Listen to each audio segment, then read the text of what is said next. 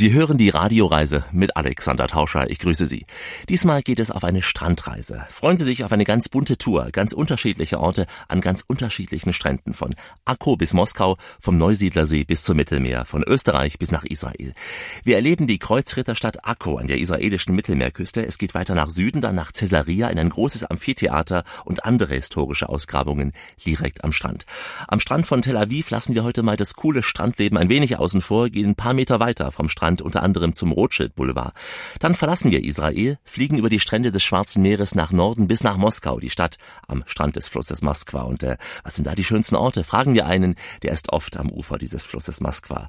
Und dann geht es an den Strand des Neusiedlersees. Kein tiefer See, aber ein langer Strand, auch mit vielen Geschichten. Und äh, ganz zum Schluss erleben wir den Strand eines Hotelpools und äh, das Geheimnis von Loch Ness. Also ganz unterschiedliche Strände heute, eine Kreuzfahrt um die Welt. Sie bleiben schön trocken und äh, bitte hier am Empfangsgerät. Also bis bis gleich. Das ist die Radioreise, die Sie zu neuen Horizonten bringt und damit Reiselust wecken soll. Im Studio Alexander Tauscher, herzlich willkommen hier bei uns in dieser Show. Diesmal geht es auf eine Strandreise. Aber wir liegen nicht faul am Wasser herum und lassen uns sonnen. Das ist eine schöne Sache, die ich auch sehr mag. Das können Sie gern alleine tun. Wir bieten Ihnen etwas Besonderes heute hinter den Stränden. Tolle Ausflüge, spannende Geschichten, interessante Menschen. Wir starten am Strand des Mittelmeeres im Norden von Israel, in Akko. Akko ist ein Name, bei dem leuchten viele Augen von Menschen, die sich eben für die Geschichte der Kreuzritter interessieren. Napoleon soll einmal gesagt haben, wer Akko erobert, der erobert die Welt. Naja, er hat so seine Erfahrungen gemacht im Welterobern, aber in Akko hatte er sich zwei Monate lang vergeblich an der Eroberung dieser damals sehr mächtigen Stadt versucht. Wenn man heute durch Akko läuft, dann sieht man noch die originalen Kanonen auf dem Festungswall, die an diese erfolglose Belagerung dieses französischen Feldherren erinnern. Heute belagern viele Touristen aus aller Welt diese engen Gassen und auch die unterirdischen Gänge von Akko. Und unser Guide heute ist Amos und führt uns mal durch diese Kreuzritterstadt Akko. Erstmal haben die Kreuzritter Akko als ein Hafen gebaut. Die ersten Kreuzritter kamen hier teilweise zu Fuß, teilweise auf ihre Pferde von Europa durch Türkei, Syrien, Lebanon, entlang des Mittelmeerküste bis Ägypten. Immer haben sie kleine Befestigungen gebaut auf dem Mittelmeer, sicher zu machen, dass sie können später auch mehr Kreuzritter, mehr Pilger da reinbringen. Und Akko haben sie als ihren Haupthafen gebaut. Und danach kamen die Pilger und Kreuzritter, mehr Kreuzritter mit großen Booten von Europa nach hier.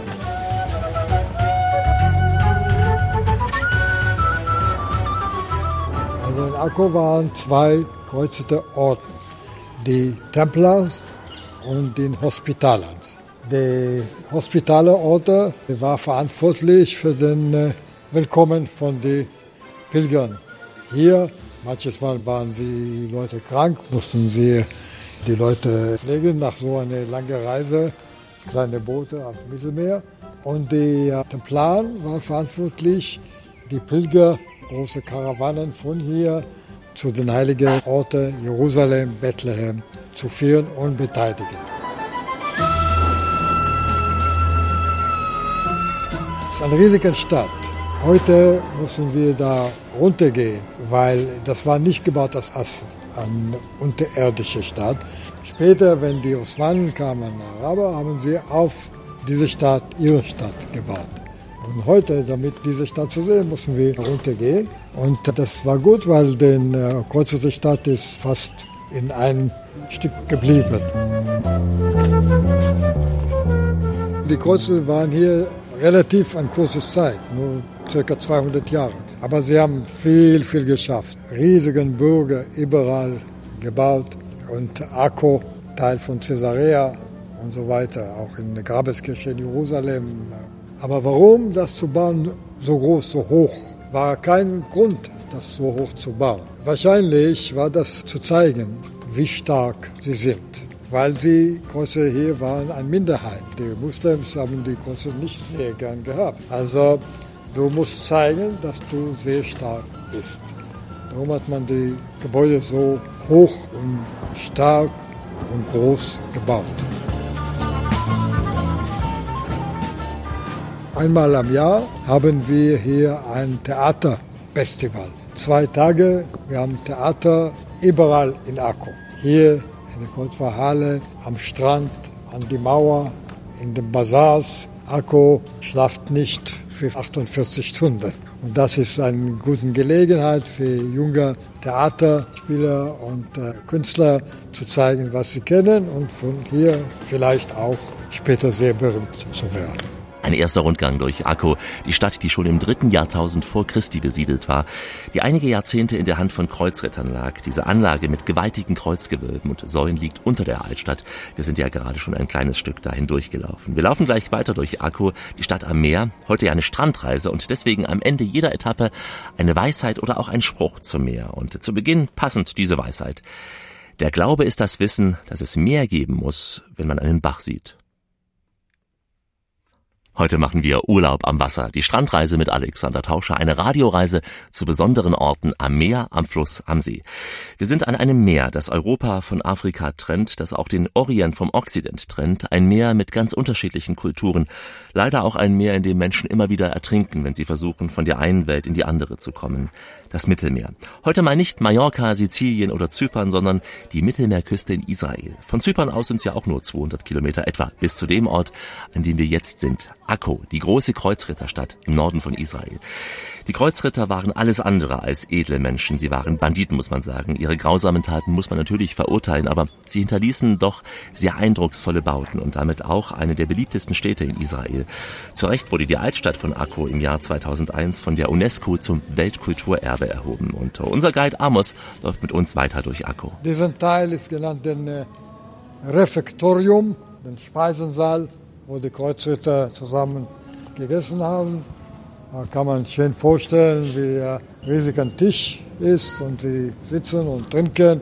Also das ist sehr eindrucksvoll. Sie sehen, wie groß das ist. Typisch prägotisch Zeiten, also den Kreuzfahrtzeiten. Die Säulen gehen noch sehr tief.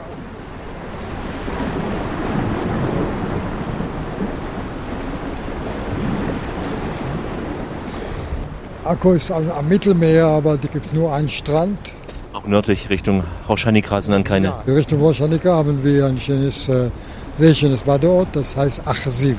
Süden, zwischen Haifa und Tel Aviv, gibt wunderschöne Strände. Welche zum Beispiel sind das? Äh, den äh, Strand von Haifa und dann in Natanja, Beit Yanai und dann Herzliya, Tel Aviv. Das sind die weißen Sandstrände auch? Ja, ja gibt kleine Boote, Fischboote und kannst du etwas bezahlen. Sie gehen ein bisschen ringsrum die Mauer. Schönes arabisches Musik, kann man noch etwas trinken und kurz Abflug ringsum die Mauer von Akku.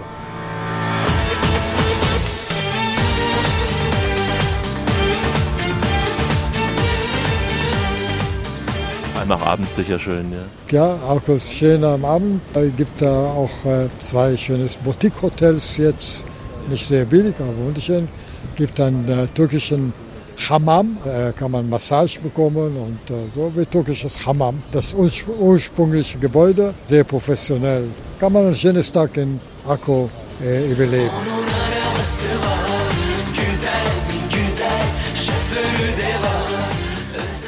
Wir stehen jetzt in El Zajar Moschee, gebaut von Ahmad Pascha. Und sein anderer Name war El Jazar. El Jazar in Arabisch heißt Metzger. Hat, war immer mit einem Messer und wenn jemand nicht benommen hat oder sein Gesicht nicht gefallen, hat er die Messer benutzt. Und man erzählt, sein Kanzeliere, seine Hilfe, war ein Jude. Sein Name war Parchi. Er war sein Finanzminister. Und immer wenn er hat nicht äh, gern gehabt, was dem Herr Farchi gesagt hat, einmal hatte er seine Ohren und einmal seine Nase, ein Auge. Wenn dieser arme Kerl starb, war er nur noch 50 Prozent da.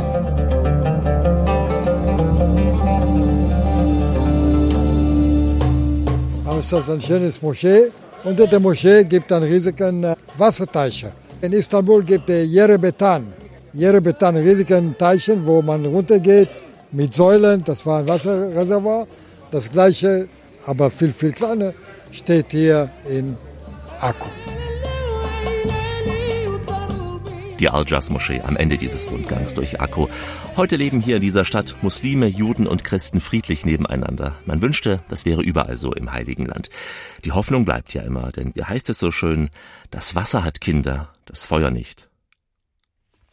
Sie haben den besten Urlaub, den man sich wünschen kann. Urlaub am Strand, aber mit vielen Ausflügen, mit vielen Geschichten und Erlebnissen. Die Radioreise mit Alexander Tauscher weiter entlang der Küste des Mittelmeeres von A nach C, von Akko nach Caesarea. Caesarea, das war in der Antike die bedeutendste Hafenstadt im östlichen Mittelmeer, gebaut ab dem Jahr 22 vor Christo von König Herodes für seinen Mentor, den berühmten Kaiser Augustus. Und der, der Herodes, setzte sich ein Baudenkmal und ließ ein großes Theater bauen, um hier die Gladiatoren kämpfen zu lassen. Sie wissen schon, die Jungs hatten es nicht einfach. Bei schweißtreibender Hitze mussten sie völligen Körpereinsatz geben.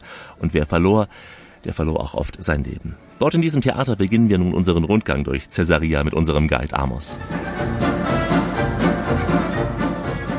Caesarea war ein kleiner Hafen, nicht wichtig, aber bekam eine große Stadt, herodianische Zeiten. König Herodes der Große war das erste Caesarea zu bauen. Grund war, er hat sein Geld gemacht von Import-Export und brauchte einen neuen Hafen. Aber er baute diesen Hafen in einen römischen Stil. Warum? Weil er war der König von diesem Land, aber unter das römische Schirm, das römische Königreich. Und das war eigentlich wie ein, eine Konzession. Du möchtest das König Judäa sein, kein Problem, musst du Steuer bezahlen. Also Herodos war vielleicht verrückt, aber nicht dumm. Und er baute Caesarea römischer Stil, damit die Römer ihm lieb haben. Sagen, oh, das ist eine von unseren, wir lassen ihn im König sein.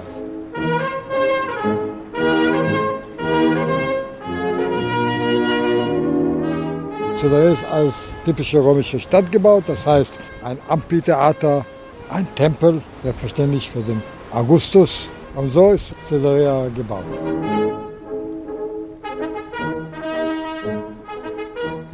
Andere Zivilisation, das hat Caesarea beherrscht, das Land erobert, hat Caesarea für eigene Zwecke benutzt. Also die Byzantiner, später die Muslims, dann die Kreuzritter, die Osmanen, alle waren hier und haben einen Fußtritt hier gelassen.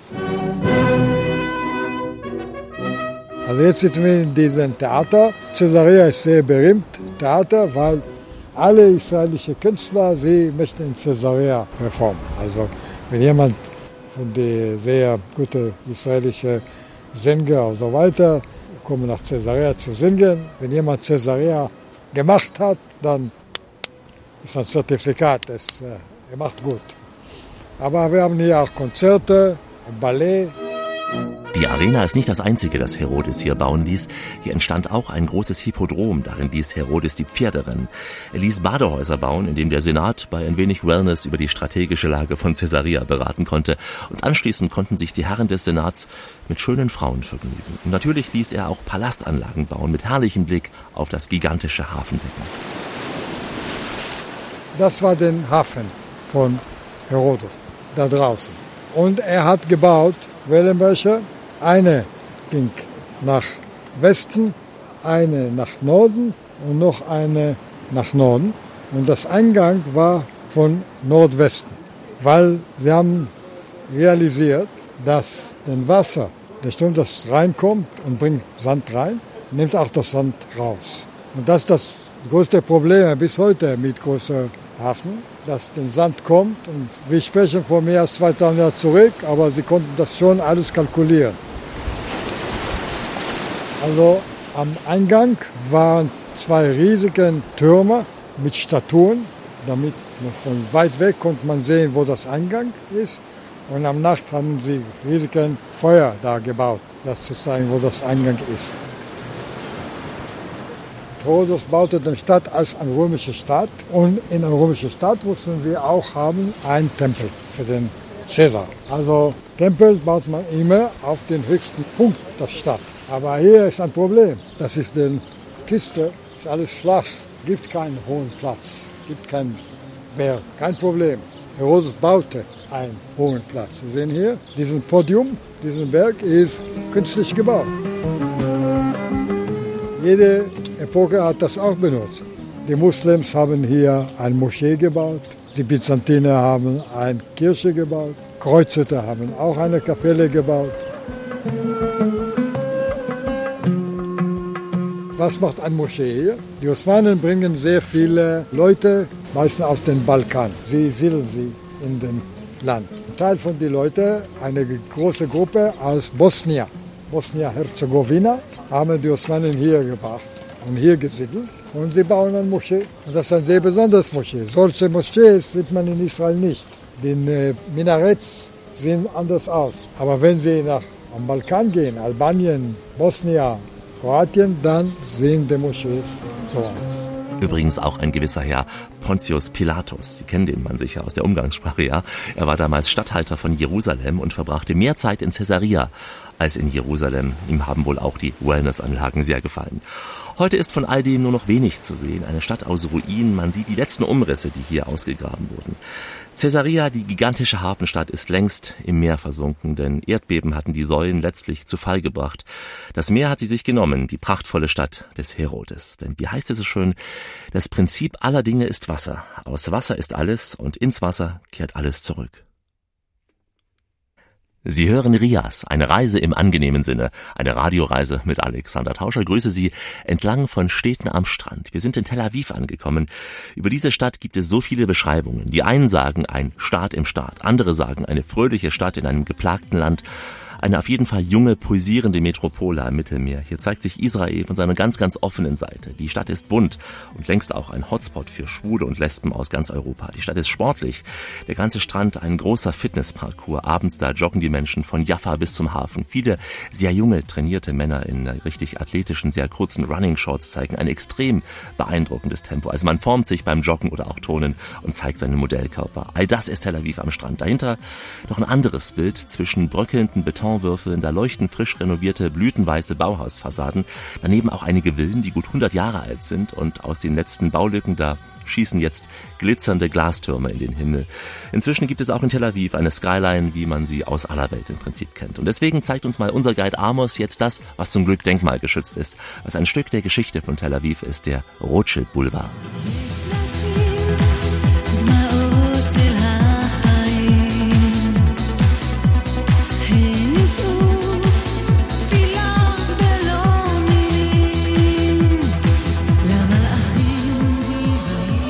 Wir gehen entlang den Rothschild Boulevard. Die meisten äh, Bauhausstilhäuser sind entlang dieser Straße. Und das ist eine von den Hauptallees von Tel Aviv. Viel los hier, Cafés, Restaurants. Hier sehen wir den Mann Auditorium. Das ist ein Haus von dem israelischen Philharmonischen Orchester, weltberühmt. Sie spielen hier. Und das ist den Habima Nationaltheater. Das ist das äh, größte Theater, wichtige Theater von Israel. Bauhausstil, das ist die deutsche Schule der Architektur. Und zwischen 1920 und 1930 äh, sind sehr viele Häuser in Tel Aviv in Bauhausstil gebaut. Wir haben ein paar sehr berühmte Architekten, jüdische Architekten, die aus Deutschland kamen, wie den äh, Mendelssohn. Die Häuser sind sehr einfache Linien, Balkons und immer kommt Licht direkt in die Treppen. In den letzten Jahren werden viele von diesen Häusern renoviert und rekonstruiert. Jetzt hat die UNESCO Tel Aviv bekannt als den weiße Stadt, weil hier die meisten Bauhausstilgebäude noch zu finden sind. Wer waren die Rothschild-Familie und was Kontakt haben die Rothschild-Familie mit Israel. Rothschild-Familie, eine jüdische Familie, ursprünglich aus Deutschland. Wir haben einen großen Bank gehabt. Und der Vater hat entschieden, damit der Business besser ist, einen Sohn nach Frankreich zu schicken und einen Sohn nach England und dort Banken zu gründen. Und äh, sie haben viel Geld gemacht. Sie haben Kriege finanziert, Könige finanziert. Sie waren Juden. Sie glauben, dass dieses Land ist, ist ein gelobtes Land und Juden sollen hier leben. Darum haben sie, wenn die Pioniere hier kamen, hat die Rothschild-Familie viel Land gekauft. Haben sie finanziert so jüdische Siedlungen. Sie haben nicht nur das Land gekauft und die Leute das gegeben, sie haben die Leute auch äh, Geld gegeben, damit sie Landwirtschaft machen. Und weil die Rothschild-Familie, besonders die französische Teil, waren in den Wein Industrie haben sie hier viel Wein gebaut und haben Geld gegeben, damit die Bauern Wein bauen und sie haben Winzerei, zwei riesige Winzerei gebaut.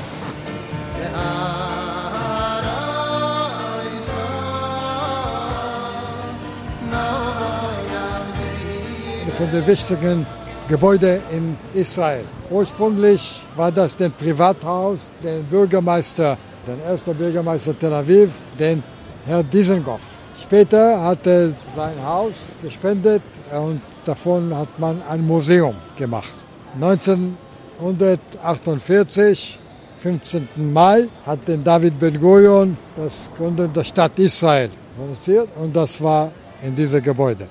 Sie mussten das sehr schnell machen und sehr geheim hat man in dem Museum eine Halle sauber gemacht. Damit das schön ist, hat man Teppiche von einem Geschäft geleimt, Sitze von verschiedenen Cafés, schnell, schnell, laut Versprecher und alle angeladen, wichtige Leute. Und hier hat man den Gründungsstadt Israel gemacht.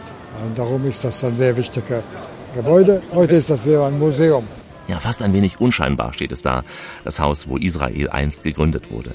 Schon in der Nacht, als Israel seine Gründung vollzog, wurde es von den Nachbarstaaten angegriffen. Mit dieser ständigen Kriegsgefahr lebt Israel bis heute. Auch Tel Aviv, bedroht von Raketenbasen im Gazastreifen, dem unruhigen Westjordanland, da feiert doch Tel Avivs Innenstadt, als gäbe es kein Morgen. Statt auf den Messias warten die jungen Leute auf die nächste Party. Und bei uns geht's gleich weiter mit der Strandreise zur Templerkolonie und dann weiter über Moskau und den Neusiedlersee bis zum Loch Ness. Wie immer an dieser Stelle. Auf Weiterhören. Richtet auf eure Lauscher, denn hier spricht der Tauscher, der Alexander, grüßt sie alle miteinander und wünscht auf diese Weise eine schöne Radioreise. Heute eine Strandreise, aber nicht einfach so Urlaub faul am Strand, sondern aktiv hinterm Strand. Wir sind derzeit in der pulsierenden Metropole Tel Aviv in Israel, eine sehr junge Stadt, gut 100 Jahre alt erst. Gemessen an anderen Orten im Heiligen Land ist es quasi ein Babyjahr. Mitten in Tel Aviv aber liegt eine grüne Insel, die älter ist als die Stadt selbst und auch älter als der Staat Israel. Es ist das deutsche Dorf. Templer hatten die Sarona-Siedlung im Jahr 1871 gegründet. Knapp 40 dieser historischen Häuser sind derzeit noch erhalten. Es ist inzwischen ein Kulturpark unter schattigen Bäumen auch auf großen Rasenflächen entsteht da einiges auch in puncto Gastronomie und der Vergnügung.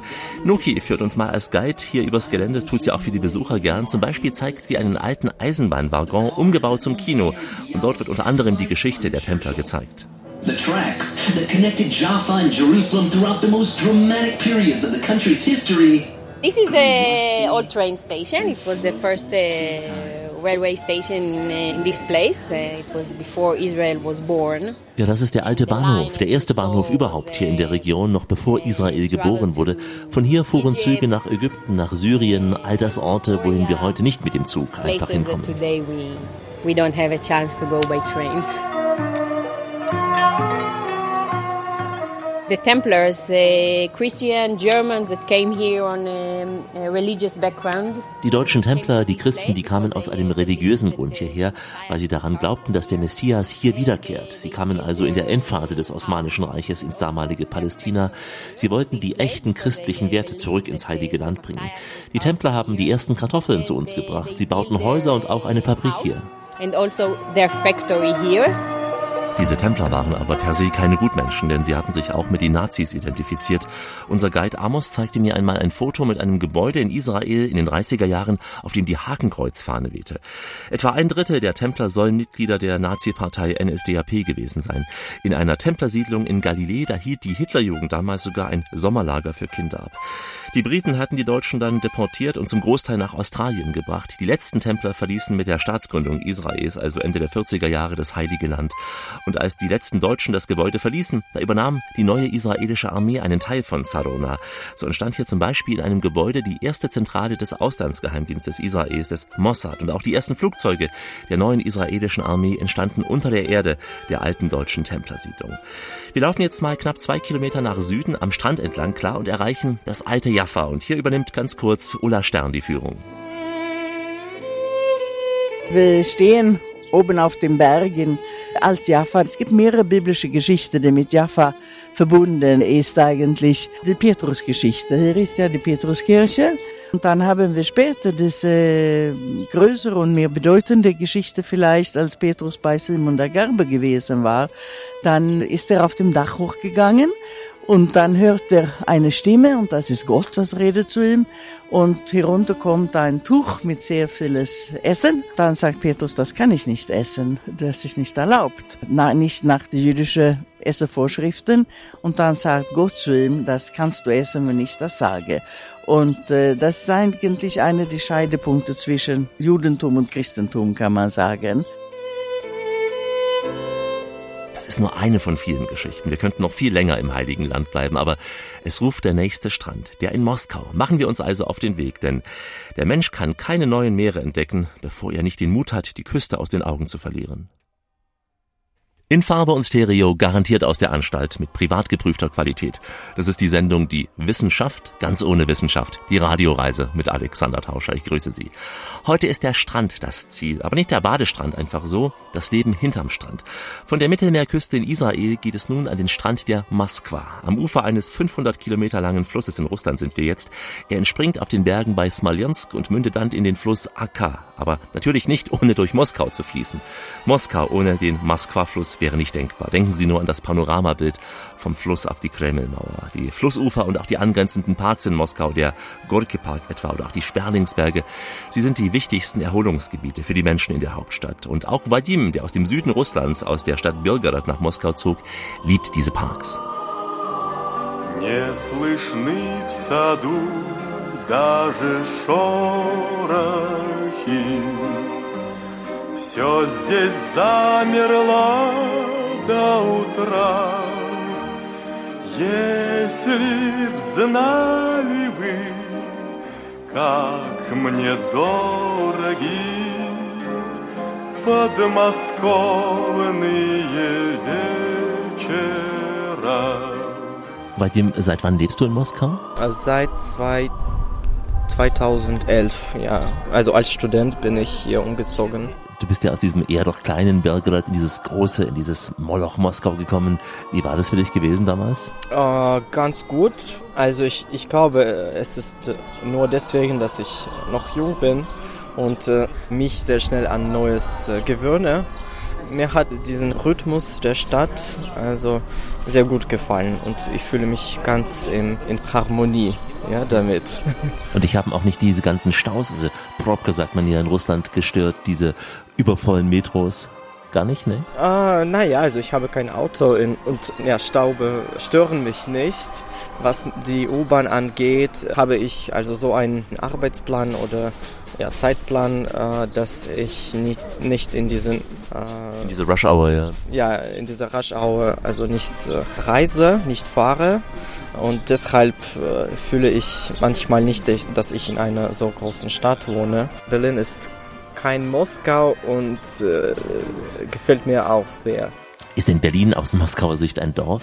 Äh, nicht ein Dorf, aber eine, eine kleine Stadt, würde ich sagen.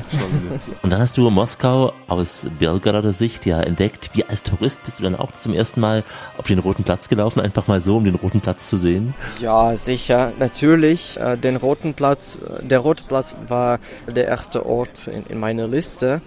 Und nach wie vor, wenn ich äh, dort bin, fühle ich mich ganz bewegt, ja, bewegt und äh, beunruhigt. Also ich fühle immer so eine, was fühle ich dann? Ja, was fühlt man auf dem Roten Platz? So eine Stärke, atemberaubendes Augenanblick, ja. Äh, also äh, wenn man auf diesem Platz ist, fühlt man sehr viel, äh, viel Luft, viel Raum, aber man fühlt sich nicht so frei, sondern wirklich be beunruhigt, bewegt. Man fühlt, dass man im Zentrum irgendwelches Ja, der Rote Platz im Zentrum eines Riesenreiches. Liegt es auch daran, dass der Rote Platz für die Russen so eine Faszination hat, weil man ja ihn so oft sieht, aus dem Fernsehen zum Beispiel, von den ganzen Paraden. Übt er deswegen so eine Faszination auf die Russen aus? Genau, genau, das, das wollte ich sagen. Ja. Jede, jedes Mal, als ich diesen Ort besuche, zum Beispiel mit äh, deutschen Touristen oder anderen Touristen, fühle ich mich immer, immer so. Der Rote Platz, rot im russischen Krasny, kommt ja von schön, krasivoy. Der Rote Platz wirkt sehr groß im Fernsehen, aber wenn man mal drauf ist, ist er gar nicht so groß. Ich glaube, die Architektur ja, des Kremls, von den Kathedralen, die da sind, vielleicht die äh, Ereignisse aus der Geschichte, die auf diesem Platz passierten, sie tragen zu diesem Gefühl sehr, sehr stark bei. Warst du auch schon im Lenin-Mausoleum gewesen? Ja, äh, vor etwa zehn Jahren.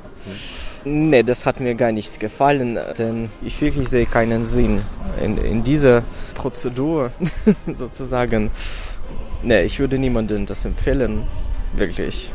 Was ist das für ein Gefühl, in dieses Mausoleum reinzugehen? Das empfinden viele hier auch als sarkosant, dass eben der Lenin da liegt, trotz all dieser Sachen, die man darüber gelesen hat. Ähm, wie siehst du das? Ja, natürlich kann ich nicht über alle sprechen, aber noch einmal, was meine Freunde angeht. Äh, also alle waren da mit einer Exkursion als Kinder, aber äh, niemand ist äh, beeindruckt, niemand hält das für etwas Wichtiger, Wichtigeres. Ja? Und ich würde diese Initiative begrüßen, wenn also man äh, äh, Lenin endlich be begrabt. Ja? Und ja. Da lacht Vadim. Er ist also für den Auszug von Lenin aus dem Mausoleum. Aber ich glaube, Lenin wird hier noch eine ganze Weile drin liegen. Er hat ja schon so viel überlebt da drin. Und egal welcher politischer Führer an die Schließung des Mausoleums hat sich bisher noch niemand in Moskau getraut. Wenn Sie das nicht verstehen, dann denken Sie mal an das Sprichwort, passend heute zur Strandreise, mir ist viel mehr nach Mehrblick statt Durchblick. Sie sind mitten in der Radioreise mit Alexander Tauscher und noch mitten in Moskau, denn es geht heute um den Strand. Kaum zu glauben, den gibt es auch in Moskau. Der gleichnamige Fluss Moskwa zieht sich durch die gesamte Stadt. Damit gibt es auch in Moskau Strände, zum Beispiel im Gorki Park. Da wurde sogar der Sand aufgefahren. Nicht direkt am Wasser, aber ein paar Meter abseits entstanden große Beachvolleyballflächen. Es gibt einen großen Uferparcours, ideal zum Joggen, zum Radfahren oder wie ich auch gesehen habe, zum Rollschuhlaufen entlang der Moskwa. In den Außenbezirken von Moskau, da ist der Fluss noch ursprünglicher, der Strand auch und da sieht man auch ab und zu Menschen, die in die Moskwa zum Baden steigen. Und im Winter natürlich die Eisangler. Wenn es mal so richtig frostig wird, ist ja auch nicht immer in letzter Zeit so kalt gewesen in Moskau im Winter. Die Moskwa, der Fluss, der das Stadtbild von Moskau prägt, reden wir mal über die Stadt dahinter mit Vadim Vinachodov. Er unterrichtet in Moskau unter anderem Deutsch und Englisch und äh, verbringt, sofern es die Zeit erlaubt, gern seine Freizeit in dieser Stadt. Am Fluss auch oder auf dem Roten Platz, wie er mir zu Beginn sagte. Ja, die Radioreise in Moskau im Gespräch mit Vadim. Vadim, der Rote Platz für dich der wichtigste Platz in Moskau? Ja, bestimmt. Nicht nur in Moskau, sondern auch in Russland. Ja, ich glaube, kein anderer Ort als der wichtigste gelten kann. Welche Plätze magst du noch in Moskau? Ich gehe sehr oft zum Gebäude der Lomonossow-Universität, also der Moskauer Staatlichen Universität. Hier fühlt man ja auch so eine Macht, Kraft wie auf dem Roten Platz. Ja, das Gebäude ist wirklich unglaublich groß. Also für mich eines der faszinierendsten Gebäude. Es gibt da wohl, ich glaube, zigtausende Zimmer. Ich habe mal in der Schule gelernt, wenn man jede Nacht in einem anderen Zimmer schlafen würde, man würde es kaum im eigenen Leben schaffen. Also wie viele Zimmer gibt's da? Was weißt du? Ich habe auch solche Zahlen gehört, Zehntausende, ja. Und ja, das ist doch klar, wenn du also dieses Gebäude siehst, dann verstehst du, dass dein ganzes Leben wird also nicht reichen, also alle Zimmer zu besuchen und in allen Zimmern wenigstens eine Stunde zu verbringen. ja. Dieses Gebäude steht ja so majestätisch über Moskau auf dem Berg, umrandet von dem Wald. Es leuchtet abends so. Also schon was ganz Besonderes, auch der Blick von unten, aber sicher auch von oben. Also dieser Ort äh, kombiniert mehrere kleineren Orte, die es sich wirklich lohnt, sie zu besuchen. Also ja, der wunderschöne äh, Anblick auf die Stadt, dann der Bach, die da unten liegt und dann die Ufer, an die man gewöhnlich vorbeigeht und auch die Natur genießt, Rollschuh läuft, äh, einfach spazieren geht. Moskau, Moskau, Moskau,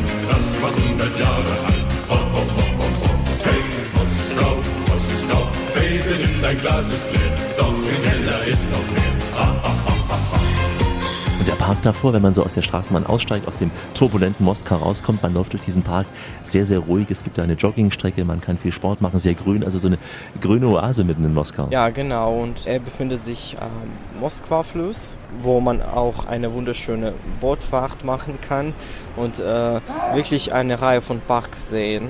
Das heißt, die Parks sind bei dir und bei den jungen Leuten sehr beliebt, ja? Ja, sicher und äh, besonders unter jungen Leuten. Ich würde sagen, im, Studentenkreis ist, ist, es wirklich beliebt und ein, ein populärer Zeitvertreib, in ein, einen Park zu gehen. Moskau, Moskau, Moskau, komm, ist unser Lied der Lieder. Ja, von Moskau, Moskau, komm, träumen wir immer wieder. Moskau. Was mir an Moskau gefällt, sind auch diese kleinen Straßen, diese alten Häuser im alten Moskau, im Zentrum, so zum Beispiel Chiste Prody, diese alten Häuser dazwischen, die kleinen Parks, das alte Moskau. Fasziniert dich auch? Ja, die Straßen, die im Zentrum liegen, setzen mich so eine Stimmung, dass ich durch eine alte europäische Stadt laufe, äh, mit allen diesen Gebäuden, mit all diesen Architektur. Moskau vom Jahre 1820 oder sowas. Außerdem werden diese Straßen äh, vor Feiertagen sehr schön, unglaublich schön geschmuckt. Moskau, Moskau, Moskau, kau, kauen sie immer wieder. Wir haben ja inzwischen auch wahnsinnig viele Cafés, Restaurants, kleine Bars eröffnet. Es gibt sogar kleine ja, Retro-Kneipen, kann man sagen. An der Pakrovka, da wo meine Oma, meine Mutter gewohnt hatten, ist jetzt so eine Imbissbude mit dem Namen Sowjetische Zeiten, Sowjetski Vladimir wieder. Ist das auch so ein Trend? Ja, bestimmt. Äh, ich glaube, Moskau wird äh, immer äh, ausländerfreundlicher. Vielleicht hast du schon bemerkt, diese, dieses neue Navigationssystem in der U-Bahn mit diesen äh, ja, Tabellen auf Englisch und auf dem Boden wird das auch gezeichnet, welche Linie, ja, U-Bahn-Linie äh, ist, Übergänge werden gezeigt. Ja, das ist gut zu wissen, gerade für die, die jetzt nicht Russisch sprechen. Das sind ja doch die Mehrheit. Also man kommt langsam auch mit Englisch hier voran. Ja, ja und an einigen Linien wird es schon experimentell, aber schon eingeführt, dass äh, die nächsten Stationen der Übergänge äh, werden auch auf Englisch angesagt. Naja, und ich finde es auch sehr cool, wenn vor irgendwelchen äh, Feiertagen werden viele Stationen von bekannten Menschen, berühmten äh, Menschen angesagt. Und äh, es ist wirklich so ungewöhnlich und viele Menschen ja bemerken das ja ganz unerwartet, wenn dich eine bekannte Schauspielerin zu, zu diesem Feiertag gratuliert. prominenter als Stationsansager in der Metro. Eine nette Idee in Moskau. Bei uns hier bin ich nur der Ansager und darf Ihnen verkünden, dass Sie mitten in der Radioreise sind, eine Strandreise. Und wir verlassen nun gleich Moskau, in der es ja um so viel Pathos ging in dieser Stadt, mit einer pathetischen Erkenntnis. Zitat, wie freut sich das Wasser, wenn es im Gedicht den Berg hochfließen darf? Heute sind wir am Strand auf der Reise. Urlaub am Wasser. Alexander Tauscher mit der Radioreise an ganz unterschiedlichen Stränden. Wir waren eben in Moskau am Ufer des Flusses Moskwa und nun geht es nach Österreich und da pirschen wir uns von Osten her an das Land heran und erreichen zunächst den östlichsten Zipfel von Österreich, den Neusiedlersee. Es ist der sonnigste See in Österreich, auch der wärmste, denn es ist der See mit dem flachsten Wasser, gerade einmal maximal ein bis zwei Meter tief. Der Neusiedlersee. Er ist wieder Balaton in Ungarn, eine der wenigen Steppenseen in Europa und der Ungarn in Österreich teilen sich diesen See ganz friedlich. Die Weinberge, die Weinreben, sie reichen hier bis an den Strand des Sees. Es liegen kleine Gemeinden am Ufer und äh, kleine Städte. Eine kleine Perle darin ist äh, Rust im Burgenland, die sogenannte Freistadt, durch die uns in dieser Etappe jetzt unser Guide Gerald Sievert führen wird.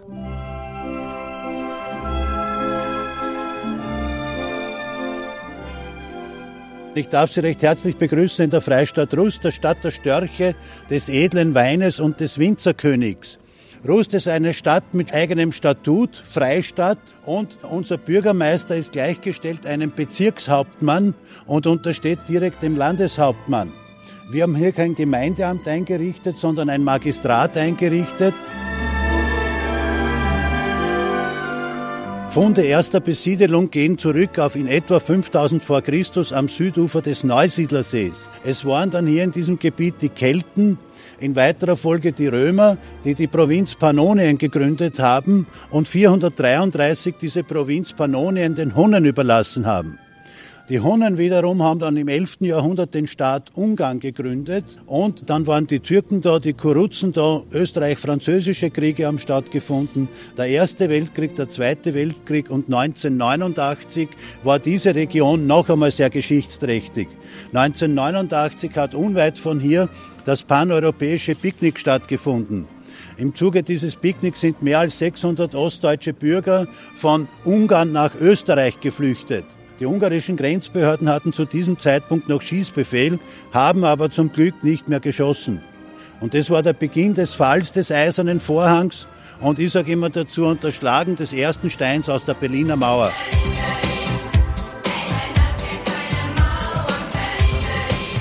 Rust wurde erstmals urkundlich erwähnt 1317 als Seel, das kleine Fischer Winzerdorf am See. Und dieses Seel ist ungarisch und heißt übersetzt nichts anderes als der Rüster, der Rustenbaum, die Ulme. Und von diesem Rüster oder Rustenbaum hat man abgeleitet den Namen Rust. Die Leute, die in diesem kleinen Fischer Winzerdorf gewohnt haben, waren sehr ambitionierte Leute, denn die haben es geschafft, dass sie 150 Jahre später zum Markt erhoben worden sind. Das heißt, auch verfeindete Gruppierungen konnten hier gemeinsam Einkäufe tätigen, obgleich die sich vielleicht zwei, drei Stunden später oder zwei, drei Tage später wieder gegenseitig auf den Schädel kaut haben. Aber für die Zeit des Marktes war Marktfrieden. Den Rustern war dieser Marktsein ein wenig zu wenig. Die Ruster haben damals schon Süßweine produziert und haben diese über einen internationalen Handelsweg von der Ostsee kommend über Kanuntum, Schopronner Becken runter über Ptui an die Adria, die alte Bernsteinstraße, haben die Ruster ihre Weine verkauft und haben das bis zu 30-fache des üblichen Preises für ihre Weine erzielt. Daher haben sie mit dem Matthias Corvinus verhandelt und haben gesagt, lieber Matthias Corvinus, gib uns doch messbare Privilegien. Und der hat Schopron als Sitz der Verwaltung angewiesen und gesagt, tut's mir die Ruster von der Abgabe des 30. und von der Abgabe auf Wein, den sie aus Ungarn exportieren, befreien. Das war eine plötzliche Steuer- und Zollfreiheit, die die Ruster erlangt haben. Da ist auch die Zunft der Winzer gegründet worden.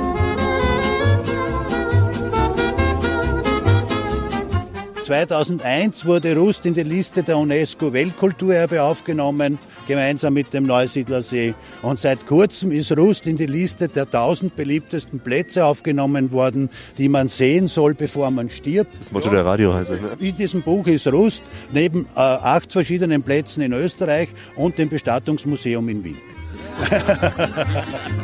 Gerald Siebert, Guide in Rust. Die Altstadt, die Fischerkirche, die Arkaden, das waren nur ein paar der Stationen in Rust, die wir heute so ein wenig anlaufen konnten. Die Weinlokale haben wir mal außen vor gelassen. Das ist ein Extra-Thema wert, zum Beispiel in unserer geschätzten Radioreise ins Burgenland. Wir reisen jetzt gleich weiter durch Österreich ins Tannheimer Tal zum nächsten, Sie werden sich wundern, zum nächsten Strand. Denn es heißt so schön, jeder Tag am Wasser ist ein guter Tag. Die Radioreise geht langsam in die Schlussetappe. Heute eine Strandreise von A bis T, von Alexander bis Tauscher, könnte man sagen. Nein, in dem Fall von Akko bis ins Tannheimer Tal. Denn wir sind ganz zum Schluss an einem Strand, der kein Strand ist, aber auch viel Erholung bietet. Das Schwimmbad im Hotel, der Whirlpool, die Wassergrotte, all das, was ein modernes Wellnesshotel heute so bieten muss. Ich habe mich darüber mit Sonja Huber unterhalten, eine Hoteliersfrau aus dem Tannheimer Tal am Haldensee, also in Österreich, in Tirol, also auch im Prinzip am Wasser, am See, am Strand. Strand. Sonja Huber ist die Chefin im Liebesrot Flü, einem Hotel der Best Alpine Wellness Gruppe, also einer sehr hochwertigen Wellnessvereinigung im alpinen Raum.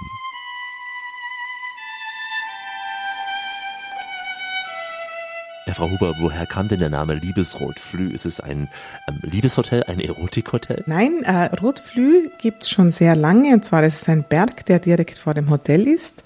Wenn die Sonne untergeht, scheint dieser Berg ganz schön rot. Deshalb heißt er Rotflü. Der liegt über 2000 Meter. Und Liebes, das haben damals vor 35 Jahren meine Eltern dazu gedichtet. Also das Verlieben in die Berge hinein auch, ja? Das Verlieben in die Berge und natürlich spielt schon auch die Romantik eine große Rolle bei uns, weil wir sehr viele Möglichkeiten haben. Eine wunderschöne Natur, wo man in die Berge gehen kann oder wandern oder Radfahren. Mountainbiken, am See schwimmen. Also wir sind nicht weit weg vom See, nur 300 Meter. Da kann man auch im Sommer schön schwimmen und im Winter natürlich Eislaufen und auch über den See langlaufen. Das ist der Haldensee, habe ich gesehen, ein schöner Talsee hier, auch zum drumherum laufen, joggen, wie man will. Das ist der Haldensee, genau. Und dann gibt's auch noch das Naturschutzgebiet Vilsabsee, den Vilsabsee, wo man auch rundum laufen kann oder schwimmen kann oder mit dem Boot fahren oder fischen. Einfach die Natur genießen.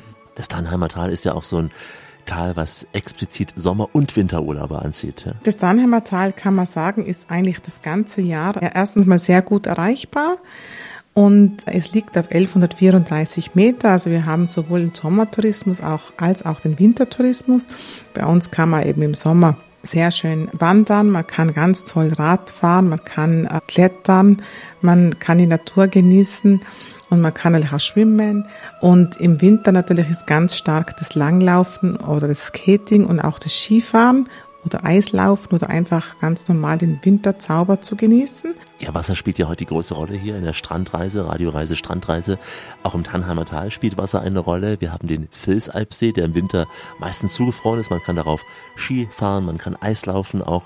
Sie haben den Haldensee hier um Ihr Haus drumherum, auch ein Wasserfall, also viel Wasser auch hier. Ja, wir haben natürlich auch sehr viel Wasser im Haus. Wir haben zum Beispiel ein wunderschönes Freibad mit 250 Quadratmeter Wasserfläche, wo wir ein spezielles Energiewasser haben, also das heißt Sauerstoff angereichertes Wasser. Man sieht hinaus praktisch, sieht den Wasserfall, den Naturwasserfall. Ja, und dieses Loch Ness, dieses Ungeheuer aus Schottland, aus dem Wasser, ähm, was hat das für eine Bedeutung hier? Früher, also es war so ein großes Bad, wo ein Ungeheuer drinnen gesessen ist, das gespuckt hat. Und deshalb heißt es Loch Ness und den Namen haben wir so behalten und weitergeführt. Ja, das Ungeheuer von Loch Ness. Hier werden Sie es nicht mehr aufsteigen sehen. Aber sparen Sie sich den Weg nach Schottland. Regen können Sie durchaus auch im Tannheimer Tal erleben. Aber sehr angenehm ja im Hotel. Regen ist gut für die saftigen Wiesen, für die Almen in den Bergen, damit auch für die Kräuter.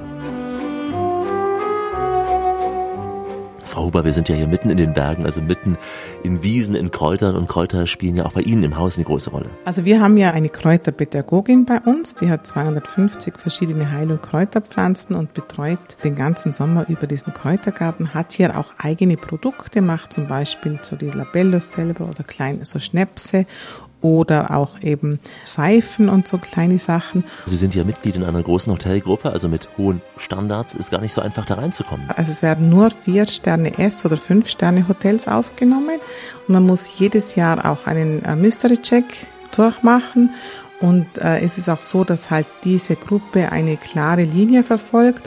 Und zum Beispiel gibt es da auch eine eigene Linie jetzt, was Körper und Beauty betrifft. Eine ganz, ganz wichtige Rolle für Sie spielt ja dieser Mystery Check, also ein verdeckter Ermittler, der da einmal im Jahr oder wann immer zu Ihnen kommt und äh, wirklich, man kann sagen, das Haar in der Suppe sucht. In dem Fall vielleicht ja das Haar auf der Fliese, im Spa, also irgendwo, wo der Dreck ist, wo es eine Unzulänglichkeit gibt, wo jemand unfreundlich war. Wie äh, läuft das so ab? Also es gibt praktisch einen Fragebogen, der wird in allen Hotels werden die gleichen Fragen. Der kommt anonym, der bucht hier auch anonym und wohnt hier wie ein Gast und äh, vom Empfang, von der Begrüßung wie führt man ihn aufs Zimmer? Wie schaut das Zimmer aus? Wird jeweils eine Behandlung gemacht, entweder Massage oder Beauty? Wie ist das Essen? Wie wird die Bar beurteilt? Das ist eigentlich sehr, sehr interessant, weil man auch nicht weiß, wann die da sind und danach bekommt man auch diesen Check praktisch äh, zugeschickt, beziehungsweise wird dieser auch besprochen und kann dann auch mit den Mitarbeitern immer durchgehen, was macht man denn besonders gut oder was macht man jetzt nicht so gerne. Es ist immer natürlich eine Momentaufnahme. Es ist auch wichtig, dass man über 90 Prozent hier erschafft, weil sonst kann es auch bedeuten, dass man ausgeschlossen wird. Es kann ja auch Pech sein, dass gerade an diesem Tag eine Kleinigkeit nicht so gut läuft. Da hängt ja auch viel ab davon. Das kann natürlich schon sein, wobei, wenn jetzt eine Kleinigkeit nicht passt, ist das nicht das große Drama. Schlimmer ist halt, wenn jetzt zehn Kleinigkeiten nicht passen, dann gibt es natürlich, ist das was anderes und dann muss man schon hinterfragen. Aber wenn einmal jetzt, manchmal sagt man, okay, man hat äh, also vielleicht keine so freundliche Rezeptionistin oder so die, dann weiß man es, dann muss man halt mit der sprechen oder die auf eine Schulung schicken. Aber es sind nie große Dinge, es sind immer so die, die Kleinigkeiten, weil sonst wären wir ja nicht hier richtig positioniert auch. Haben Sie während des Besuchs dieses Mystery Checkers so ein Gefühl, ja, der könnte es sein, der nicht? Äh, sieht man da irgendwas Auffälliges? Notiert er sehr viel? Also haben Sie da einen Verdacht? Eigentlich überhaupt nicht. Ist bis jetzt, wir sind jetzt auch schon einige Jahre dabei, das ist noch nie aufgefallen, wann oder wie der oder wer da da war. Und das ist auch sehr wichtig, weil sonst äh, würde man sich ein bisschen leichter tun. Oder man könnte da ein bisschen sagen, okay, da muss man jetzt ein bisschen noch mehr tun. Manchmal hat man vielleicht das Gefühl, das könnte jetzt ein Tester sein, aber meistens täuscht man sich dann. Ja, meistens täuscht sie sich. Und auch der Tauscher ist kein Hoteltester, nur ein Begutachter. Und äh, somit schon am Ende dieser Strandreise, wenn Sie unterwegs vom Weg abgekommen sind, irgendwo zwischen Akko und Jaffa, zwischen Moskau und dem Neusiedlersee, dann können Sie diese Sendung wie immer auch als Podcast nachhören unter www.radioreise.de und nicht nur diese Strandreise, auch andere tolle Badereisen vom Panama Beach bis zum Roten Meer und noch viel, viel mehr unter www.radioreise.de. Die Fotos wie immer auch bei Facebook. Und Sie finden uns überall dort, wo der moderne Mensch heute noch so im Internet Internet unterwegs ist. Ich verabschiede mich in den Sprachen der Welt, die Sie auf den heute besuchten Stränden garantiert hören, auch verstehen werden. Also beginnen wir mit Shalom und Salam Alaikum, dann darf es für beiden ja nicht fehlen und natürlich, natürlich Servus. Sag beim Abschied leise Servus. Grüß Gott, hier ist Sonja Huber aus dem schönen Tannheimer Tal und Sie hören jetzt die Radioreise mit Herrn Alexander Tauscher.